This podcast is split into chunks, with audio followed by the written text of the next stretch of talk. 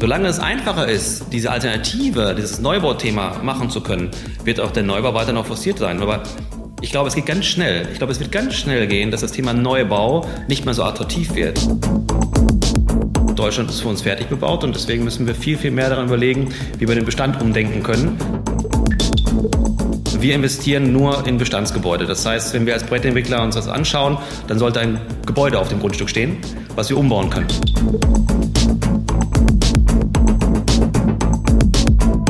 Das ist der Immobilieros-Podcast von Immocom. Jede Woche Helden, Geschichten und Abenteuer aus der Immobilienwelt mit Michael Rücker und Yvette Wagner.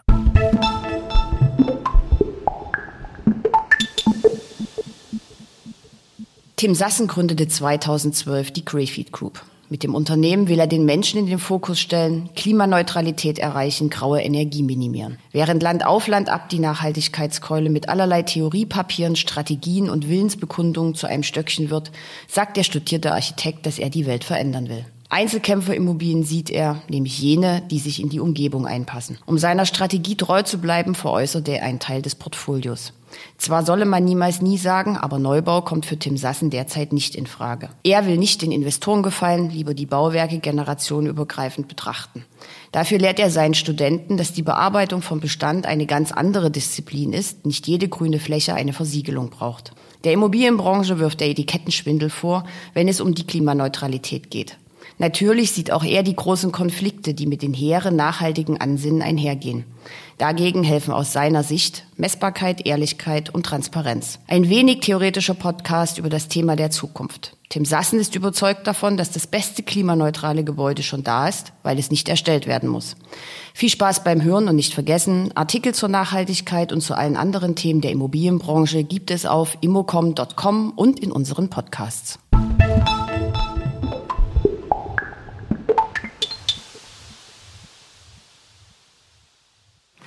Ich bin heute zu Gast bei der Greyfield Group. Mir gegenüber sitzt Tim Sassen. Hallo.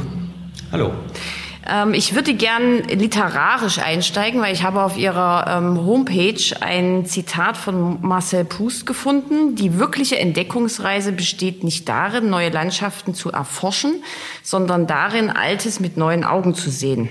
Ähm, tja, was ist denn so schön am Alten, dass man es unbedingt mit neuen Augen sehen soll? Ähm, zunächst mal ist, ist alles ja schon da. Ich meine, wir sind ja gut da drin, immer alles neu zu denken. Und das ist auch viel, viel einfacher, sich Dinge neu vorzustellen. Das fängt bei dem Konsum gut an, also bei Klamotten an und hört dann halt bei Immobilien auf. Und etwas Bestehendes, vielleicht Altes, Kaputtes wiederzuverwenden, das ist irgendwie gar nicht so richtig in unseren Köpfen drin. Vielleicht liegt das an unserer Generation, äh, zumindest an meiner Generation mit Sicherheit, weil wir halt im Konsumüberfluss leben und uns relativ schnell ist, ein alten, kaputten Fußball in den Mülleimer zu schmeißen, sich einen neuen zu kaufen. Das war früher mal anders. Und bei Immobilien ist das Problem, den kann man nicht mal so, eine Immobilie kann man nicht mal so eben in den Mülleimer schmeißen, sondern die sollte eigentlich ein bisschen länger halten. Und deswegen ist das Besondere tatsächlich, das im Bestehenden zu schauen, wie kann die Zukunft damit aussehen. Und Deutschland ist für uns fertig bebaut und deswegen müssen wir viel, viel mehr daran überlegen, wie wir den Bestand umdenken können, als daran zu arbeiten, wie wir neue Immobilien produzieren. Ähm, beschreiben Sie doch mal, womit sich äh, Greyfeed beschäftigt. Refurbishment, Revitalisierung und das vor allen Dingen in B- und C-Lagen, richtig? Ja, zwei Faktoren sind ausschlaggebend gewesen für die Gründung der Greyfield. Mhm. Ähm, das erste Thema ist das Thema äh, Fokus Mensch. Das heißt, wir investieren da, wo Menschen leben. Und uns interessiert das weniger, ob das Stadt jetzt A Stadt heißt oder B Stadt heißt. Uns interessieren halt äh, die Menschen, die dort leben. Wenn es dort äh, viele Menschen gibt, dann gibt es immer eine Berechtigung für jede Immobilie. Man muss halt genau hinschauen.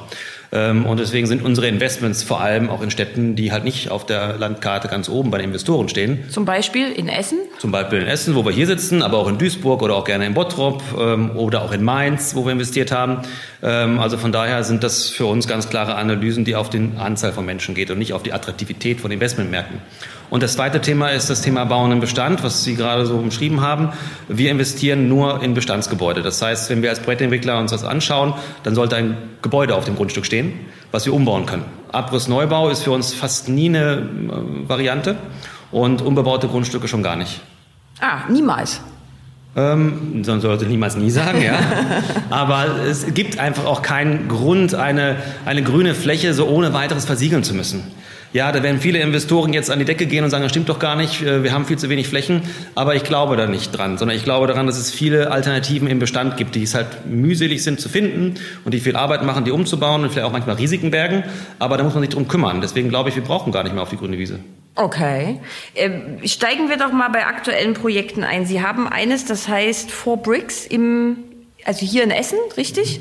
Ähm, da stand vorher eine Tankstelle drauf, oder? Also was ist das? Also was stand da? Was haben Sie da gefunden für ein Gebäude? Ähm, das war eine Bestandsimmobilie, ein altes Autohaus mit einer Betriebstankstelle drauf. Und äh, das ist so ein Klassiker gewesen, den wir halt dann vorgefunden haben. Jetzt ist es natürlich ein bisschen blöd für dieses Interview, weil es eins der Immobilien ist, was wir Ende letzten Jahres verkauft haben. Ah, okay. Weil es nämlich Abriss-Neubau wurde und wir haben, wir machen nicht alles alleine. Da kommen alleine. wir gleich, das wäre meine nächste Frage. Genau. Wir machen nicht alles alleine, sondern manche Dinge auch im Joint Venture. Ja. Und da haben wir uns halt bewusst dagegen entschieden und gesagt, okay, wir trennen uns davon und fokussieren uns viel, viel mehr auf Gebäude, die bestehen bleiben und weniger auf Abriss-Neubau. Genau, weil Sie haben einen Teil Ihres Immobilienportfolios ähm, verkauft, weil es strategisch nicht nicht mehr gepasst hat. Also was haben Sie verkauft konkret? Ähm, wie passiert so eine Entwicklung? Also wie kommt man zu so einer Entscheidung? Ähm, also sind drei Immobilien gewesen und ähm, die Entscheidung war eigentlich für uns relativ klar, weil wir als Greyfield seit neun Jahren existieren und uns ganz klar fokussiert haben auf Bauen im Bestand mhm. und auf das Thema Nachhaltigkeit im Sinne von Ressourcenneutralität und Klimaneutralität, die wir anstreben. Und wenn Projekte nicht so umgesetzt werden können, wie wir das wollen, dann machen wir sie nicht. Und wenn wir sie schon gekauft haben, dann trennen wir uns wieder von denen. Äh, das ist eine ganz einfache kaufmännische Entscheidung, ja, die halt sehr, sehr stark davon äh, getrieben ist, die Welt verändern zu wollen, Immobilien halt zu verändern. Und äh, da macht man halt einfach sowas. Das klingt jetzt so leicht und salopp, aber das ist die Entscheidung dazu gewesen. Ja. Okay, okay. Ähm, ich habe gelesen, Sie wollen keine Einzelkämpfer-Immobilien, sondern immer Teamplayer entwickeln. Was heißt mhm. das denn? Ähm, Im Endeffekt geht es darum, dass eine Immobilie an jedem Standort ja eine Berechtigung hat für eine gewisse Nutzung. Äh, manchmal ändern sich Nutzungsarten, wir sehen das ja im Einzelhandel äh, als Beispiel, ähm, aber bei vielen anderen Nutzungen halt auch. Und man muss immer gucken, wie fügt sich das in das Stadtgefüge ein. Als Architekt nennt man das Städteplanung, ja, wo man einfach gucken muss, was braucht man dort als Mensch in dieser Stadt, an dieser Stelle für eine Nutzungsart, was hat nachhaltig seine Berechtigung dort zu funktionieren. Und deswegen ist es ja nie eine Insellösung. Wir bauen ja keine Immobilieninseln, sondern wir bauen Gebäude im Bestand und meistens steht links und rechts auch noch ein Gebäude und gegenüber auch noch. Also muss man halt gucken, wie sich das ins Gesamtgefüge einfügt und vor allem von der Nutzungsart auch auf die Nachbarn zu schauen. Ah, okay.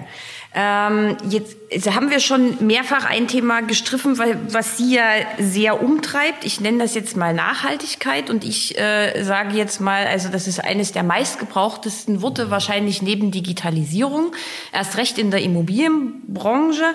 Ähm, genauso wie ESG langsam nachrückt in dem äh, Wörterranking. Irgendwie ist es ja aber ne, ja eine Phrase, ein sehr sehr hohles Wort. Wie definieren Sie denn für sich Nachhaltigkeit? Ähm, ich mag diesen Begriff auch nicht, weil als wir angefangen haben vor neun Jahren, da war das auch schon mal diskutiert, das Thema Nachhaltigkeit. Das hat sich auch ein bisschen verändert, was jetzt nachhaltig sein soll. Ähm, für uns ist es ganz einfach, sich auf den Menschen zu fokussieren, auf den Nutzer zu fokussieren und nicht auf den Investor. Das klingt jetzt auch ein bisschen sarkastisch als Immobilienmensch, sich selber seinen eigenen Markt kaputt zu machen, aber das meinen wir ernst. Ja? Wir fokussieren uns ganz klar auf den Menschen, weil wenn wir Immobilienprojektentwickler sind und Immobilienbranche sind, dann sind wir nicht in einer Einjahresbetrachtung, auch nicht in einer Zweijahresbetrachtung, sondern wir sind immer in einer generationenübergreifenden Betrachtung, weil so eine Immobilie, so ein Gebäude hält länger als 40, 50 Jahre, ähm, manchmal sogar 60, manchmal 80 Jahre oder auch noch länger.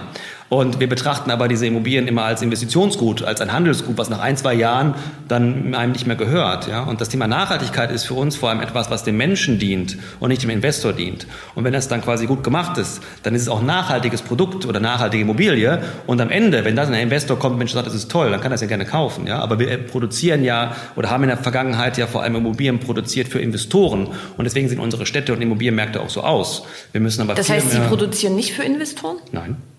Sie behalten es im Bestand. Wir behalten es im Bestand. Ab und zu verkaufen wir auch etwas, aber das ist nicht unser Antriebsfeder. Ja, das Interessante ist, als wir die erste Immobilie mal verkauft haben, ist mir schwer gefallen.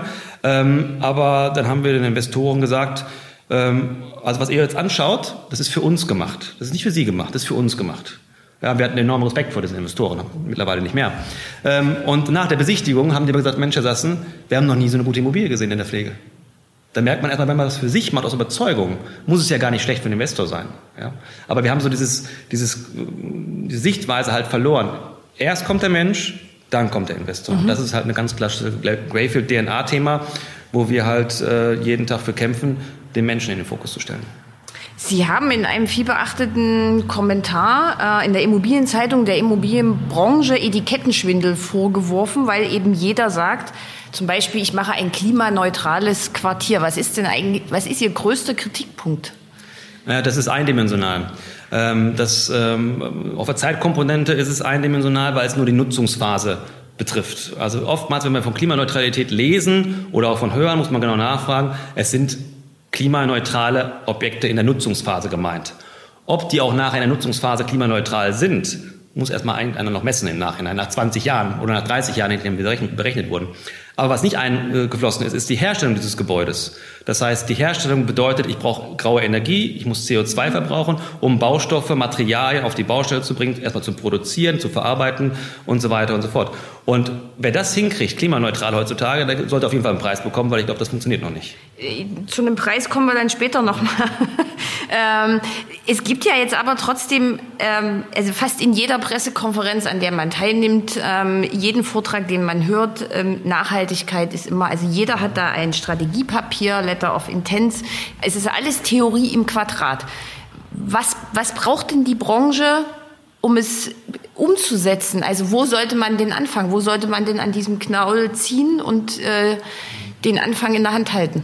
Also erstmal sollte man etwas aus Überzeugung tun. Also jemand selber sollte davon überzeugt sein, ein nachhaltiges oder ein ressourcenneutrales oder klimaneutrales Gebäude bauen zu wollen und nicht zu müssen. Also eine Überzeugung kommt ja aus innen heraus zu müssen, heißt, weil Investoren sagen, du musst das jetzt tun, machst du das jetzt. Und deswegen entstehen ja solche Papiere, es entstehen Teams auf dem Papier, damit man nachweisen kann, alles klar, guck mal, wir kümmern uns ja darum. Ja? Aber wenn man nicht innerlich davon überzeugt ist, wie mit jeder anderen Sache auch, wie will man das denn hinbekommen? Das funktioniert ja gar nicht. Ja? Und deswegen ist es für uns äh, vor allem im Etikettenschwindel, weil diese Überzeugung dahinter, die sehen wir noch gar nicht. Und das ist vielleicht auch nicht verwerflich, weil im Endeffekt, ich habe jetzt 18 Jahre Berufserfahrung ungefähr. Ähm, ich bin 18 Jahre verantwortlich dafür gewesen, dass die Immobilienbranche so ist, wie sie ist. Und dass dieses Gebäude da draußen äh, so aussehen, wie sie aussehen.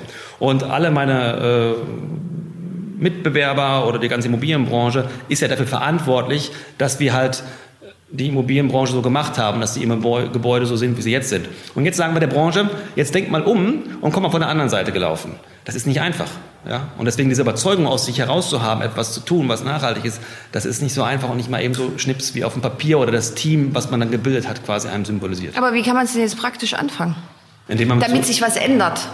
Ja, messbar machen messbar machen und zeigen vor allem. Also wir brauchen Referenzen, die, die das äh, zeigen, um auch transparent zu machen. Weil es ist einfach sehr, sehr viel drumherum geschrieben, aber wenig gemacht. Als Beispiel, wir, unsere Gebäude, die wir planen, unsere Bestandsgebäude, die messen wir. Wir messen den CO2 äh, nicht nur in dem Verbrauch, sondern in der Herstellung. Das ist nicht ganz so einfach und das ist mit Sicherheit auch noch nicht richtig mathematisch korrekt. Ja? Aber wir fangen damit an zu sagen, okay, wie viel graue Energie steckt in einem Bestandsgebäude mhm. und wie viel wird ein Äquivalenzneubau kosten an grauer Energie. Mhm. Ja? Und das versuchen wir zu äh, in jedem Gebäude so gut wie möglich zu messen und dann auch zu publizieren. Und nebenbei schaffen wir Standards, indem wir in den Verbänden arbeiten und äh, versuchen, ähm, Messinstrumente zu entwickeln, CO2-Pass zu kreieren, um äh, das an jedem Entwickler an Hand zu geben. Und guck mal hier, so kannst du es messen, so kannst du es nachweisen. Sie sind ja auch äh, Leiter einer Kompetenzgruppe der Gesellschaft für Immobilienwirtschaftliche Forschung, richtig? Mhm. Was ist das für eine Kompetenzgruppe? Was machen Sie da? Wer gehört da dazu? Ähm, das sind zwei, einmal die Kompetenzgruppe Redevelopment und einmal Development. Redevelopment ist zuerst entstanden und äh, da sind ungefähr ja, aktiv ein Dutzend äh, Unternehmen mit dabei, mhm. äh, sind große Marken bis hin zu kleineren äh, Unternehmern mit dabei. Und wir haben als erstes mal im Bereich Redevelopment Leitfaden zum Thema Redevelopment entwickelt, zu sagen, okay, was ist Redevelopment überhaupt? Was heißt es, im Bestand zu bauen? Was sind die Besonderheiten vor allem dabei? Mhm. Weil wir Entwickler können gut neu bauen. Äh, die ganze Bauindustrie kann gut neu bauen. Aber wie kann man denn den Bestand umbauen? Das ist eine ganz andere Disziplin. Und haben wir versucht, Transparenz, rein, Transparenz reinzubringen, um zu zeigen, wie funktioniert das denn? Was sind die Risiken auch? Weil oftmals macht man es ja nicht, weil man Angst hat, weil man einfach denkt, okay, das kostet zu viel äh, und man hat dann einfach Sorgen dafür, dass mein Projekt dann nicht mehr aufgeht. Und deswegen haben wir Transparenz da reingebracht. Und aktuell arbeiten wir in dieser Gruppe daran, dass wir einen CO2-Ausweis kreieren wollen, der also für jeden die Möglichkeit erbringt, äh, CO2 im Gebäude zu messen. Und zwar nicht im Betrieb, sondern in der Herstellung. Okay, okay.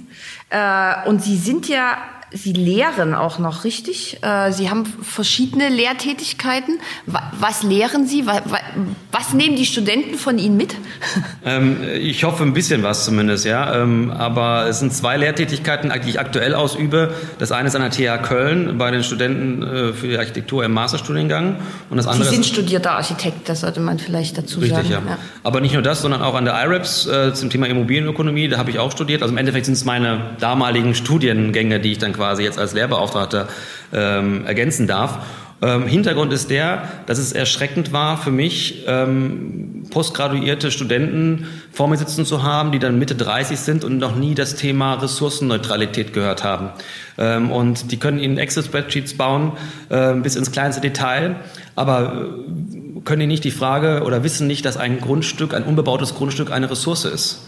Und da denke ich, okay, mal zurück auf Losgehen nochmal und mal überlegen, wie kann man denn heutzutage nachhaltiges Bauen, das heißt Ressourcenneutralität und Klimaneutralität vor allem den Studenten mitgeben, weil das ist ja die Zukunft. Weil wenn die Leute mit 25 oder 35 aus den Universitäten herauskommen, dann sollten die halt schon wissen und äh, Handwerkszeugs dabei haben, wie man in der Zukunft klimaneutral und äh, ressourcenneutral baut. Und das war auch der Antrieb darum, wo ich sagte, okay, ich muss da noch aktiver werden und habe dann diese Lehraufträge auch angenommen.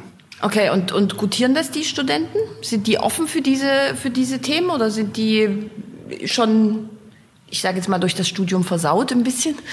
Ähm, nein, die sind sehr, sehr offen dafür. Also das ist sehr fantastisch, äh, weil das sind, ähm, die, die, die lechzen ja auch danach nach, nach Antworten auf gewisse Probleme, die da draußen die Gesellschaft hat ähm, und die vor allem die Immobilienwirtschaft hat. Und natürlich erreicht man nicht jeden, aber wir erreichen einen großen Prozentsatz. Und ich will ja auch gar nicht die Leute belehren, sondern ich will einfach eine Entscheidungsfreiheit ermöglichen. Zu sagen, ich kann ja weiterhin, kann mir das ja egal sein ist so eine Möglichkeit. Aber ich sollte vorher wissen, dass es dafür eine Alternative gibt, nämlich dass es auch eine ressourcenneutrale und klimaneutrale Bestreben gibt, wo wir vielleicht mal das schon mal gehört haben müssen.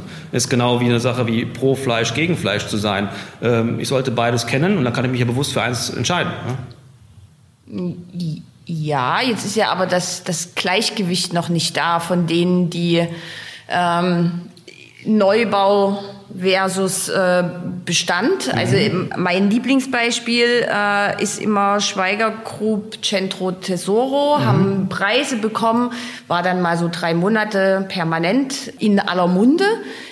Am Ende entscheidet sich der Projektentwickler, also Sie jetzt nicht, aber ja dann doch wieder für den Neubau. Was macht denn den Bestand so schwierig?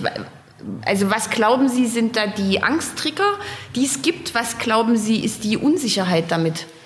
Ja, Risiko mit Sicherheit, aber vor allem, weil es so leicht ist, noch neu zu bauen. Weil es einfach, wir haben es gelernt, äh, wie gesagt, alle Disziplinen von Architekten bei uns angefangen bis hin zu äh, dem Handwerker, dem Dachdecker. Wir alle sind ausgebildet, etwas Neues zu bauen. Und Ingenieure werden äh, top geschult in Deutschland, um sich die verrücktesten, neuesten Techniken auszudenken, wie man ein Gebäude äh, autark bewirtschaften kann. Aber wir sind einfach verdammt schlechter drin, mal das Bestehende sich anzuschauen, mit ganz einfachen Mitteln vielleicht zu optimieren. Das können wir gar nicht gut. Fragen Sie mal einen Dachdecker, ob er Ihnen ein Dach äh, saniert oder ob er es lieber neu deckt. Die Antwort ist klar. Und das ist auch beim Architekten so und auch bei vielen Baufirmen so. Äh, kriegen Sie zwei Angebote, einmal für Abriss-Neubau und einmal für Bestandssanierung. Und am Anfang unserer Tätigkeit waren die Angebote deutlich günstiger für Abriss-Neubau. Mittlerweile ändert sich das, dass halt auch die Baufirmen mittlerweile Techniken haben und auch in den Bestand gehen. Aber das Risiko haben einfach viele oder schätzen halt viele viel zu groß ein. Und solange es einfacher ist, diese Alternative, dieses Neubauthema machen zu können, wird auch der Neubau weiter noch forciert sein. Aber ich glaube, es geht ganz schnell. Ich glaube, es wird ganz schnell gehen, dass das Thema Neubau nicht mehr so attraktiv wird. Und die Schnelligkeit kommt durch Regularien. Und wir werden es schnell noch erleben, dass wir mit einem Neubauantrag stellen, dass es nicht nur einen Schallschutznachweis, einen Wärmeschutznachweis äh, und so weiter und so fort beilegen müssen, sondern dass wir einen CO2-Ausweis beilegen müssen. Und dieser CO2-Ausweis, der wird auch graue Energie beinhalten. Und dann wird es verdammt interessant werden, wie diese graue Energie, dieser CO2 bepreist wird.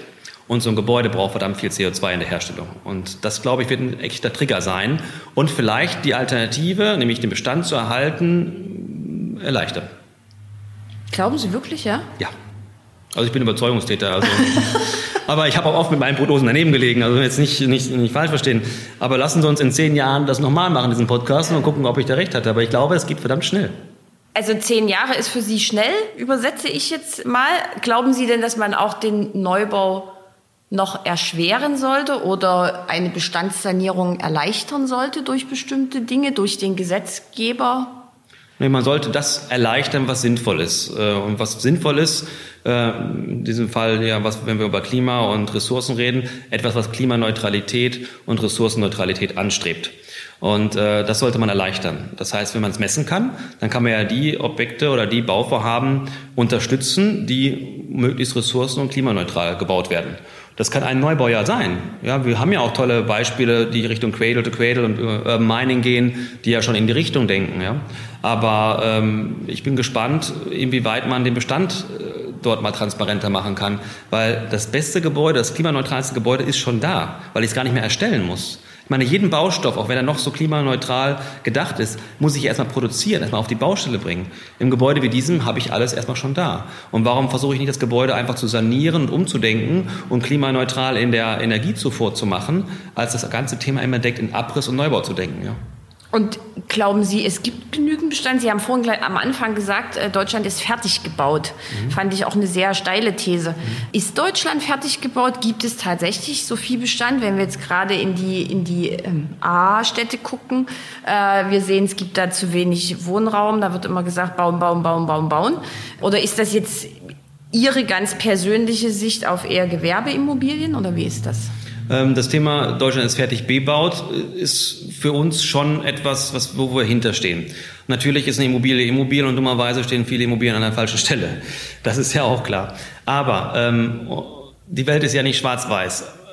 Aber in den Innenstädten haben wir verdammt viele Brachen noch und wir lösen verdammt viele Probleme immer noch mit dem Neubaugedanken weil man sich nicht die Mühe macht und nicht die Arbeit macht, in den Bestand hineinzugehen.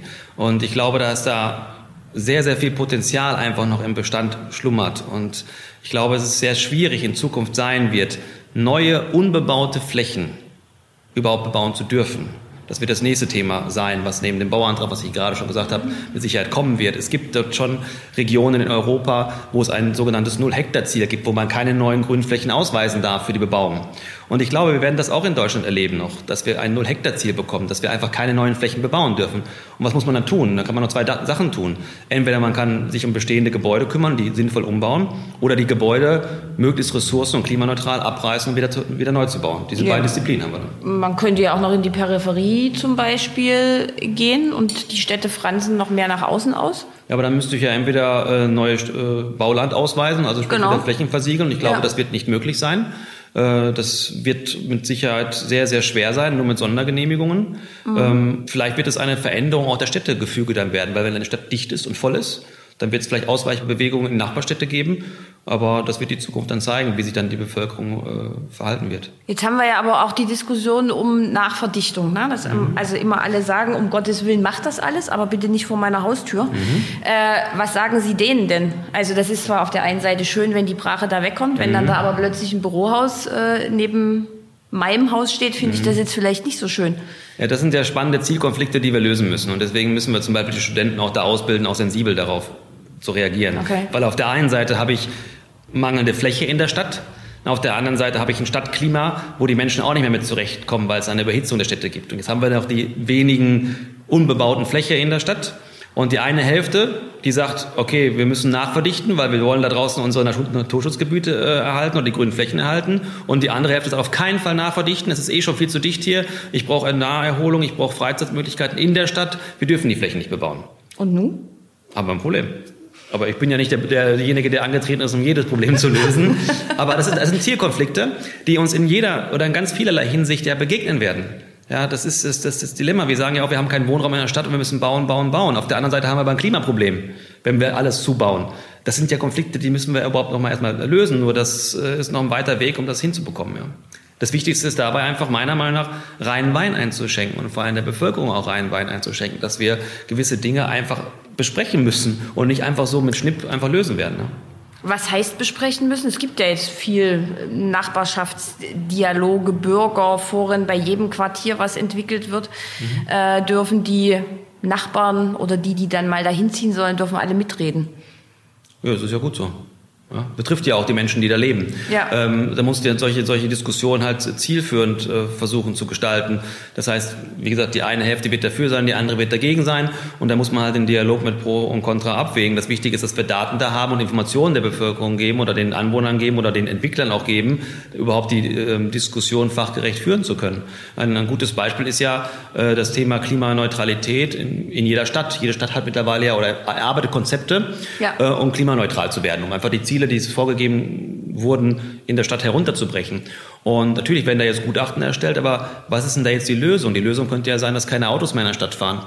Nächste Zielkonflikt. Oder die Lösung könnte ja sein, okay, wir müssen die alten Gebäude abreißen, weil die ja so viel CO2 verbrauchen, weil die nicht klimaeffizient sind. Nächste Zielkonflikt, weil da muss ich neu bauen. Also es sind so viele Themen, da müssen wir einfach verdammt äh, viel Arbeit reinstecken, ja. Sie sind ja aber ein Visionär bei mhm. dem, was Sie jetzt alles so erzählt haben. Wie stellen Sie sich denn ich sage mal, die Hälfte der Konfliktlösung vor. Wie kann das denn funktionieren? Weil, weil es ist ja auch, also eine Stadt ist ja auch immer was, ähm, man kann es ja nie allen recht machen. Also wie schafft man denn einen größtmöglichen Konsens, auch zwischen denen, die bauen, die eine Rendite wollen, denen, die da leben, die, die da als Touristen durchgehen und sagen, es soll schön aussehen? Wie macht man das? Ich habe keine Ahnung, es ist ein riesiger Konflikt. Das Wichtigste dabei ist einfach nur offen und ehrlich zu sein. So wie ich sage, ich habe keine Ahnung, so muss man auch den Bürgern sagen, okay, wir haben ja ein Problem, wir können nicht alle Bedürfnisse befriedigen in der Stadt. Wir tun ja immer so, als wenn wir das könnten. Ähm, und das Thema mit Mieten, äh, man muss auch den Menschen einfach mal sagen, in der Stadt ist einfach das Wohnen teurer als weiter draußen. Äh, und das Thema Neubau mit Mieten, deswegen machen wir auch keinen Neubau mehr, weil Sie können einen Wohnungsneubau als Beispiel nicht mehr ohne zu subventionieren unter 11 Euro den Quadratmeter Miete neu bauen. Das wissen viele Menschen da draußen nicht. Das wissen viele Bürgermeister nicht, weil wir immer sagen, bauen, bauen, bauen und vor allem bezahlbares Wohnen bauen. Aber das funktioniert beim Neubau nicht mehr. Und ähm, das sind einfach so Themen, da müsste man ansetzen, meiner Meinung nach, einfach da mehr mit der Wahrheit rauszukommen. Ist unpopulär und damit gewinnt man keine Wahlen und deswegen wird es auch nicht gemacht wahrscheinlich. Also Sie müssen ja keine Wahl gewinnen. Ähm wie beurteilen Sie denn, also es gibt ja jetzt in fast jeder Stadt Quartiersentwicklung, das sind ja fast immer komplette Neubauten. Das beobachten Sie ja sicherlich. Also mich interessieren zwei Dinge. Mich interessiert erstens äh, der Aspekt der Nachhaltigkeit, den wir schon hatten, und mich interessiert zweitens, hatten wir vorhin schon mal, Sie haben Architektur studiert. Jetzt wird ja immer gesagt, Baukosten werden immer höher, höher, höher. Schwierig, eine, eine qualitätsvolle Architektur zu machen. Das sind so zwei Aspekte, die mich an Quartierentwicklung interessieren würden. Mhm. Ähm, Quartiersentwicklung kenne ich mich wenig mit aus, muss ich ganz ehrlich sagen. Ist ja momentan in Mode, ähm, dass halt viele äh, Entwickler oder Investoren das momentan als, als gute Lösung empfinden. Ähm, die Frage ist immer, was definiert man als Quartier? Ist es einfach, wenn man zwei Nutzungen in ein großes Gebäude packt? Also die Definition interessiert mich immer, weil jeder, der äh, Urbanität mit Quartier gleichsetzt, dem rate ich nur immer, mal durch eine urbane Stadtviertel zu gehen. Und da ist im Erdgeschoss eine Kneipe und im Untergeschoss der Club. Ähm, und dann will ich mal sehen, wie die Quartiersentwickler im Erdgeschoss eine Kneipe und im Untergeschoss einen Club planen, im Neubau. Weil das ist etwas, wenn man über Urbanität redet, wo man halt guckt, wie man solche äh, Nutzung auch da unterbringt, weil auch die werden verdrängt, diese Nutzungsarten. Also von daher ist die Frage, was meint man mit Quartier? Äh, generell ist, glaube ich, das ein richtiger, ein guter Schritt in die richtige Richtung, weil wir halt diese ich sag mal, Monokultur in der Stadt halt aufgeben und mehr halt äh, diversifiziert denken und viele Nutzungen halt in einem Gebäude unterbringen oder einem Quartier unterbringen. Ist ja auch logisch. Manchmal ist mir zu viel Marketing da drin, weil ich glaube, dass auch viel dafür da ist, einfach um Investoren das schmackhafter zu machen. Das kann ich aber jetzt nicht genau beurteilen. Also irgendwie ist mir das ein bisschen zu schwammig. Das zweite Thema. Die, die Beschreibung, was, was äh, das Quartier Ja, was ein Quartier ausmacht, genau. Und ob es wirklich auch stringent durchgezogen wird oder ob es eher eine schöne rote Schleife um einen gleichen Karton ist, das weiß ich nicht. Ähm, das Thema äh, Qualität oder Architektur und Baukosten, ich finde, das hat überhaupt nichts miteinander zu tun. Ich finde das etwas, äh, jetzt habe ich Architektur studiert, was den Menschen immer suggeriert wird, so ja, wenn du einen Architekt beauftragst und hochwertige Architektur, dann kostet das direkt was. So Quatsch. Wer sagt das denn? Man kann auch eine tolle Architektur mit einem ganz minimalen Budget machen. Ja. Das, was das Bauen teuer und anspruchsvoll macht, sind ästhetische Bedürfnisse und sind technische Anforderungen und sind hohe Lohnkosten in Deutschland. was haben. heißt ästhetische Bedürfnisse? Ja, wenn einer sagt, ich möchte ein Hochhaus aus Glas haben. Okay. Ja, das macht ein Bauen teuer. Und wenn der Architekt natürlich daraus eine, eine Designsprache entwickelt, ein Unikat entwickelt, dann hat das vielleicht noch etwas mit dem Architekten zu tun. Aber erstmal sind es ästhetische Bedürfnisse. Ähm, technische Anforderung ist ja toll in Deutschland, dass wir die haben. Und die Lohnkostenniveau, die wir in Deutschland haben, ist ja auch toll. Das sind ja tolle Errungenschaften. Das macht das Bauen in Summe nachher teuer. Und nicht, dass der Architekt dann eine tolle Architektur hat. Im Gegenteil, ich glaube sogar, dass die tollste Architektur gar nicht teuer war. Glauben Sie wirklich? Aber warum sieht es denn dann in vielen, also bei vielen Neubauten, gerade wenn man jetzt sich Hotels anschaut, die sehen ja äh, fast in jeder Stadt sehr ähnlich aus, die jetzt in den letzten zwei, drei Jahren eröffnet wurden. Warum ist denn das dann so, wenn doch Architektur nicht so teuer ist? Haben Warum Sie eine die Ahnung? Hotels so ähnlich aussehen? Ja, und das ist ja so, also ich, ich sage dazu immer so Klötzchenarchitektur, aber. Mhm. Ich glaube, das liegt an der Konfiguration eines Hotels, weil die Zimmer, zumindest in den einfachen Hotelklassen, sehr, sehr ähnlich alle konfiguriert sein müssen. Und weil es ein Brand-Business ist, das heißt, so ein Hotel, ein Motel One sollte in in Essen idealerweise genauso aussehen innen drin wie eins in Berlin, damit man sich wiedererfindet und wiedererkennt. Na, innen, aber von außen sieht das hier auf jeden Fall anders aus. Ja, so ein Bestandsgebäude. Ja, eben. Habe ich nämlich vorhin gesehen. Ja, also das, das, das, da, da unterscheiden sich dann halt wiederum die Architekturen. Wenn man halt in den Bestand geht, dann muss man halt mit der Bestandssituation zurechtkommen. Und wenn sie einen Neubau machen, dann ist es halt Schublade auf, Plänchen raus und dann mache ich das in der Stadt und der Stadt und dann sieht es gleich aus. Aber Schublade auf und Plänchen raus, das könnte ja tatsächlich auch das Problem des Bestandes sein. Ja, natürlich. Oder? Weil da geht es ja nicht so einfach. Man hat mit kontaminierten Böden zu tun, keine Ahnung, man hat mit Überraschungen zu tun, dass irgendwas noch passiert und das ist ja im Neubau meistens nicht.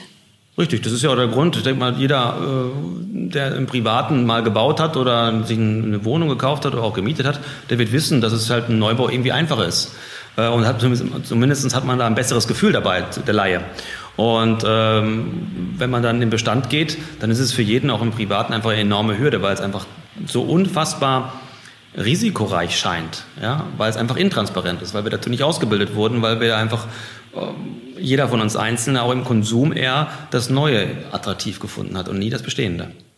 Ja, da bin ich mal gespannt. Ich hoffe, wir sehen uns nicht erst in zehn Jahren wieder und wir schauen dann mal, wie bis dahin die Meinungen auseinandergehen oder sich vielleicht auch zusammengefunden haben und welchen Status dann Bestand hat. Vielen Dank, Tim Sassen, für das Gespräch. Sehr gerne, vielen Dank.